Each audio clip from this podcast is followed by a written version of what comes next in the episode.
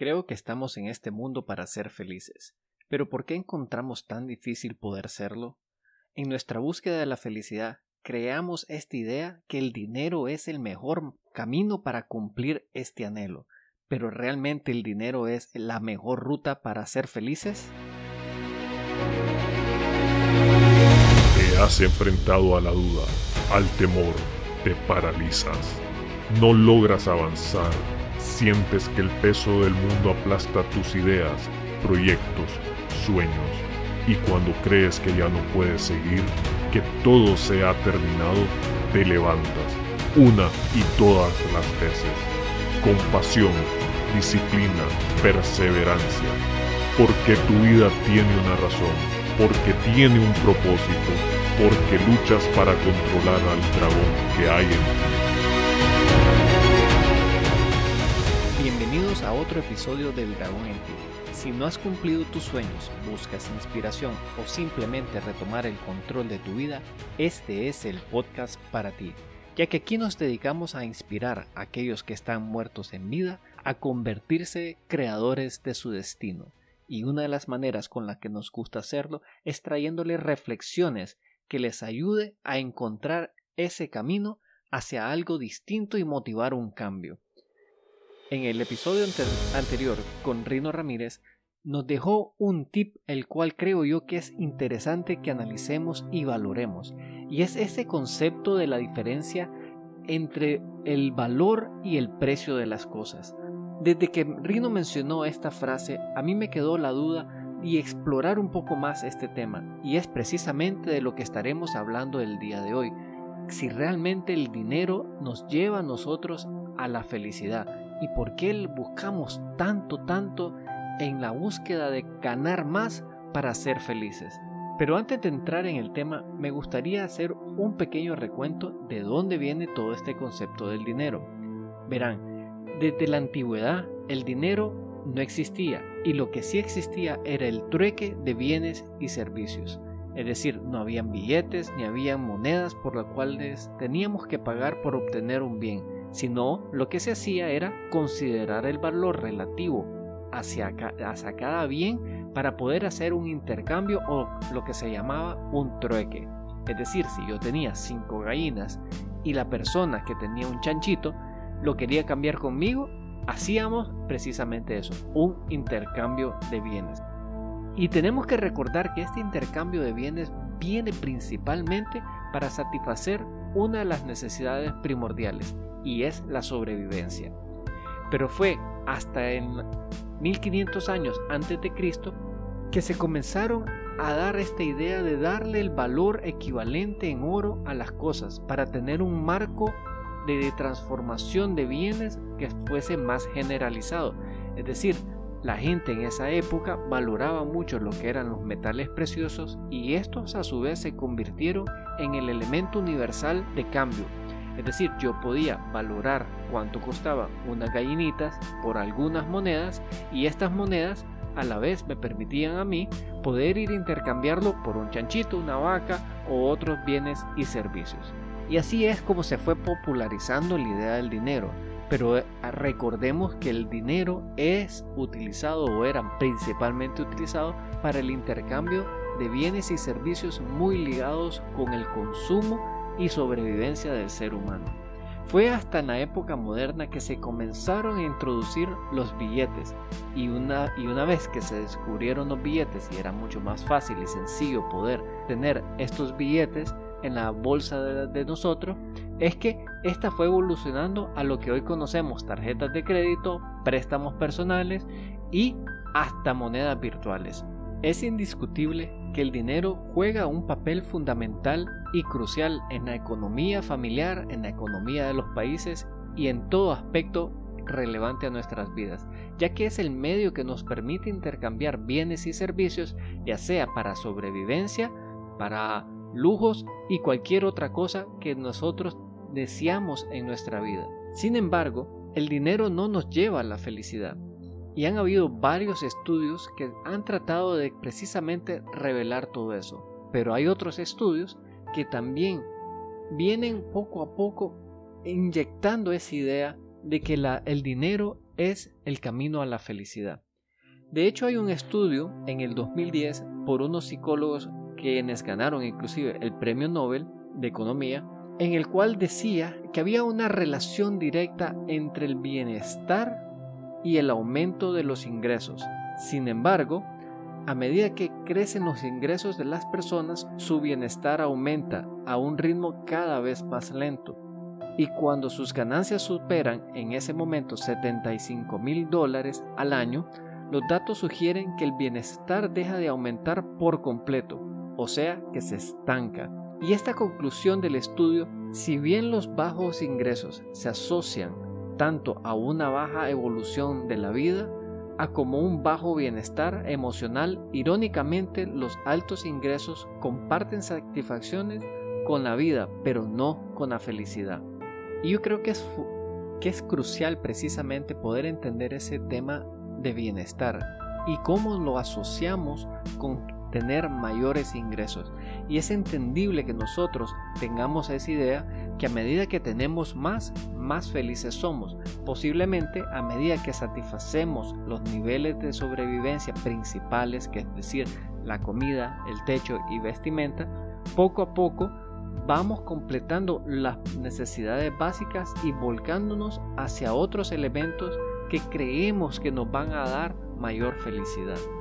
De hecho, se hizo una revisión del estudio en el 2020 por un investigador americano, el cual en sus hallazgos del estudio recomienda no definir el éxito en términos monetarios. Aunque el dinero puede ser bueno para la felicidad, descubre que las personas que equiparan dinero y éxito eran menos felices que las que no lo hacían. También descubre que las personas que ganan más dinero trabajan más horas y se sienten más presionadas por el dinero mismo. Y para mí es precisamente la búsqueda de la felicidad a través del dinero, el éxito y la fama, que es la que nos lleva a ser infelices, porque consideramos que a medida que podemos tener más, nosotros seremos felices. Sin embargo, esa búsqueda implacable es la que nos lleva a tener que forzarnos el doble, a tener que distanciarnos de las cosas que realmente importan y que de alguna manera creemos que estamos trabajando para un lado correcto y nos lleva al otro totalmente. Así que debemos de tener claro algo y es que el dinero no te dará felicidad. Entiendo que crecemos con idea que entre más tenemos, más felices seremos. Pero si esto fuera cierto, los millonarios serían los hombres y mujeres más felices del planeta. Pero sabemos que no es así. Solo basta en revisar la vida de unos cuantos ricos y famosos para ver que ellos igual sufren y no son felices. Tomemos como ejemplo la vida del actor Robbie Williams, quien era ganador de un premio Oscar, tras alcanzar la fama y tener múltiples contratos, al final de su vida terminó quitándosela. Si el dinero no es el camino a la felicidad, entonces, ¿cuál es? Aunque existen muchos caminos, el más efectivo y seguro es tomar acciones positivas. ¿Qué son acciones positivas? Son actos y actividades que tienen un impacto en nosotros y en la vida de los demás. En este podcast venimos promoviendo algo que llamo yo el triángulo de la felicidad el cual está muy alineado a la idea de acciones positivas. El principio es relativamente sencillo. Debes de practicar los tres elementos que componen este triángulo. Tienes que hacer algo que te guste, que te rete y que puedas compartir. Si logras implementar este modelo en tu vida, poco a poco estarás tomando acciones positivas y así poco a poco también serás un poco más feliz cada día. No es el simple hecho de ganar dinero lo que nos lleva a ser felices. Pero sé que algunos de ustedes tienen algunas dudas o creen que ese es el verdadero camino hacia ser felices. Y todos tenemos esta idea que si pegamos un golpe de suerte, este nos permitirá hacer un cambio fundamental en nuestras vidas, el cual nos llevará a ser abundantes y felices. Sé que en algún momento todos soñamos que nos caiga el dinero del cielo. que nos ganemos la lotería. Pero permítanme contarles que en el 2008 una joven mesera de Inglaterra llamada Carrie logró precisamente eso, ganarse el premio mayor. Y en ese momento en particular pasó de ser una mesera que ganaba aproximadamente 1.500 dólares al mes a ganar 3 millones de dólares. ¿Y qué pasó con ella? A lo largo del tiempo, aproximadamente dos años, la joven gastó el dinero en todas aquellas cosas que ella consideraba le harían un cambio fundamental en su vida. Se operó de arriba hacia abajo, compró vehículos, inclusive hasta una casa. Sin embargo, la vida que llevaba la llevó a un camino de drogas, inclusive malas relaciones y después de tres años de haberse ganado la lotería era madre soltera con dos hijos y cero fortuna que la respaldara. Sin embargo, en una de las declaraciones que ella dio a uno de los periódicos más importantes de Londres, indicó que ella pensaba que, ver, que con ganarse la lotería la iba a hacer más feliz, la iba a hacer olvidar su pasado. Y sin embargo, a través de esa experiencia fue que ella se dio cuenta de los maltratos y abusos que había recibido en su juventud. Y esto a la vez fue lo que hizo que ella actuara de forma inconsciente en tratar de resolver sus problemas gastando el dinero en cosas que donde ella consideraba tenía carencias. Y no fue hasta que ella se percató precisamente de eso que se dio cuenta de todo lo que le hacía realmente falta en su vida. Y ejemplos como ellas hay varios y existen muchos estudios que nos indican que personas quienes ganan de un solo una gran cantidad de dinero precisamente no mejoran su calidad de vida realmente y tampoco logran obtener los grados de felicidad que en un inicio ellos tenían.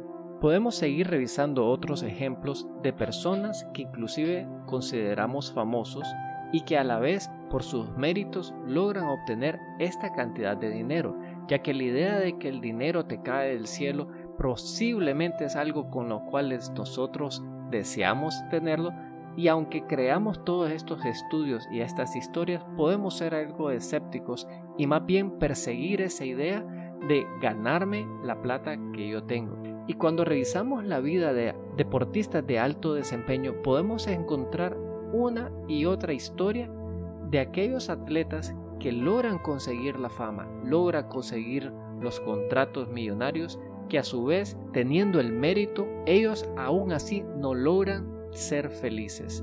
Y el ejemplo que se me viene a mente es del nadador Michael Phelps. Sí, el nadador olímpico con más medallas en la historia de los Juegos Olímpicos.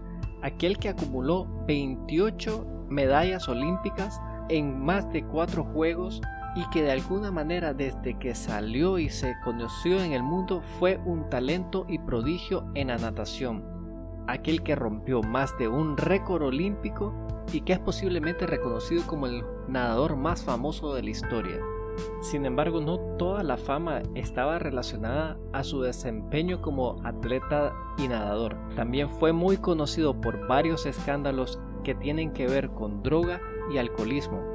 Hasta inclusive fue detenido en un par de ocasiones y llevado a juicio por manejar en estado de ebriedad. Y todo esto él lo atribuye a no sentirse feliz, a no sentirse pleno y completo. Y siendo una figura pública reconocida con patrocinios y contratos millonarios que le ayudaban a él a tener un estilo de vida totalmente distinto a cualquier otra persona normal, y teniendo el talento y habiéndolo desarrollado, él de alguna manera también se sentía que no estaba completo.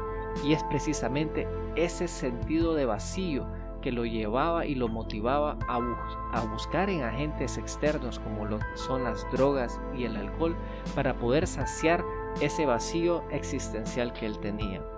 Y como él dice, él no es perfecto, y es el primero en admitirlo. Y la única manera de poder salir hacia adelante es precisamente admitir tus errores y aprender de ellos. Él dice que su vida de ninguna manera ha sido fácil y perfecta y creo que podemos aprender de él muchísimas cosas y a como les vengo mencionando en este episodio, no todo está involucrado con el dinero. Y así existen múltiples historias de ricos y famosos de las cuales podríamos comenzar a detallar y a enlistar, pero este no es un podcast de chismes y escrutinio de la vida y famosos, pero sí nos dejan varias lecciones que nosotros podemos tomar y reflexionar sobre ellos. Iniciamos este episodio cuestionando el verdadero valor de las cosas y cómo esto se liga al dinero. Cuando se trata del dinero, lo que puedo decir es que este nos ayuda a ver dos cosas especialmente. La primera es que magnifica nuestros valores. ¿Y qué quiero decir con esto? A medida que uno logra acumular un poco más de ingreso, este a la vez va revelando la verdadera personalidad de cada quien va revelando nuestros mayores defectos o ensalzando nuestras virtudes. Para que me logren entender un poco más, si tú no eres una persona dadivosa, aunque tengas un millón de dólares, nunca estarás dispuesta a ceder una limosna. Al igual que aquellas personas que de por sí en su carácter interno son dadivosos, no la pensarán dos veces en que si tienen un millón de dólares, ayudar a ese prójimo. Y es así como el dinero realmente viene ensalzando nuestros valores y virtudes, pues es a través de que tenemos la decisión de nosotros mismos poder definir nuestra personalidad bajo ningún límite económico que poco a poco vamos revelando de qué estamos hechos.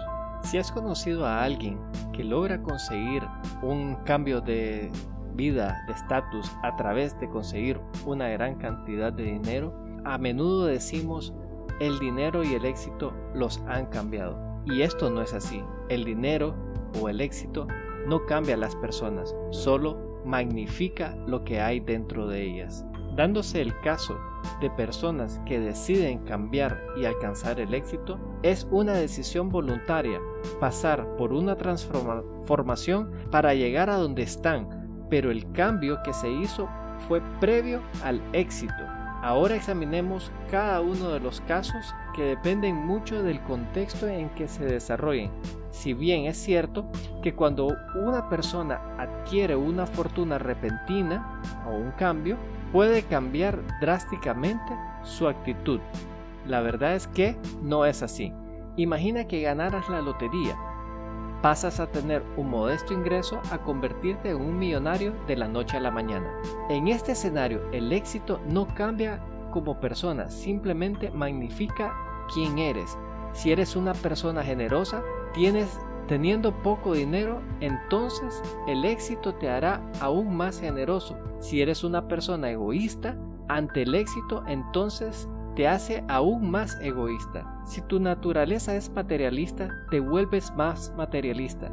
Si eres una persona competitiva, te vuelves más competitivo. Y si te gusta ayudar a los demás, terminarás buscando formas de cómo ayudar aún más a las personas. Había una frase de Henry Ford que dice que el dinero no cambia al hombre, simplemente lo desenmascara. Si un hombre es naturalmente egoísta o arrogante o codicioso, el dinero lo revela todo. Cuando una persona amansa una gran fortuna, es como colocar una lupa sobre él, porque todo lo que haga se ve amplificado. Si antes donaste a la iglesia 100, ahora será un millón.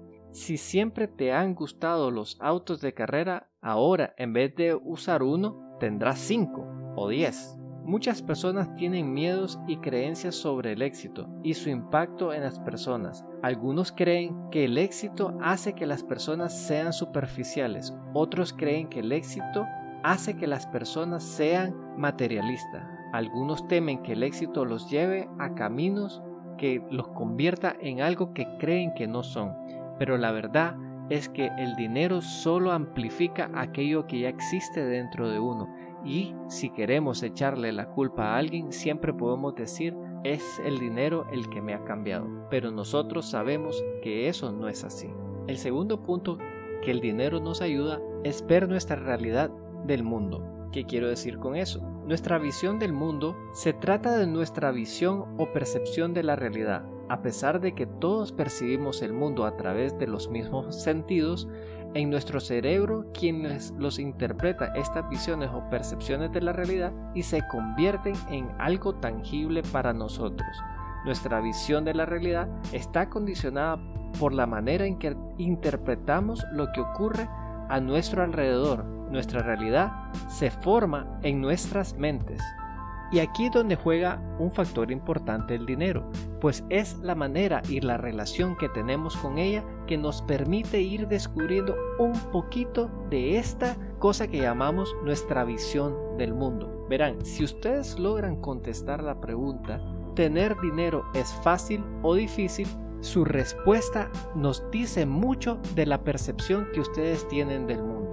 Si tu respuesta es tener dinero es fácil, tus pensamientos en relación a este tema estarán más concentrados al valor que le das a las cosas, porque para ti el dinero no es algo difícil de obtener, por ende valoras exactamente a dónde inviertes tu dinero para conseguir eso que tú quieres que te aporta valor. Pero cuando estás en el modo opuesto, creyendo que es difícil de tener dinero, te comienzas a crear estas ideas de que las cosas valen mucho más de lo que tú crees, por ende te limitas a tener las cosas que realmente deseas. Y es aquí donde nacen una serie de frases que son interesantes y las he escuchado en toda mi vida, como ¿crees que el dinero crece en árbol? ¿No sabes realmente lo que valen las cosas? ¿No tienes ni idea lo que cuesta la vida? Y lo barato sale caro. Pues todas estas son ideas que nos van sembrando en la cabeza y que de alguna manera impacta nuestra relación que tenemos con el dinero y por ende alteran nuestra percepción de la realidad. Esto no implica que debes de gastar el dinero sin considerar si tiene o no la capacidad de hacerte feliz o no, o bien despilfarrar lo que has acumulado de ahorros o tu salario en cosas frívolas. Es aquí donde Existe un error en la concepción de abundancia y escasez. Puedes tener todo el dinero del mundo, pero una mentalidad de escasez, así como puedes tener muy poco dinero y tener una mentalidad de abundancia. Y posiblemente estos sean de los temas que estaremos hablando en otros episodios en el podcast. Si crees que son interesantes o te llaman la atención, me gustaría que nos dejaras tus comentarios en Instagram para así poder explorar el tema y de alguna manera traerte algunos cuestionamientos o ideas que nos lleven a tener una conversación más profunda sobre el mismo.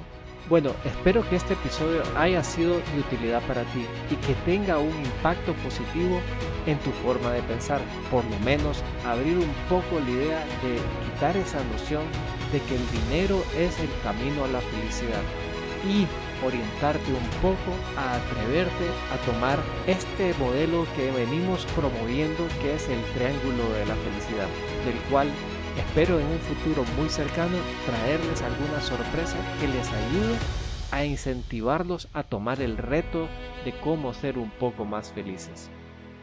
No me queda nada más que agradecerles de su tiempo que nos dedican para escucharnos hablar sobre todos estos temas y ya saben, si tú no controlas al dragón, él te controla a ti.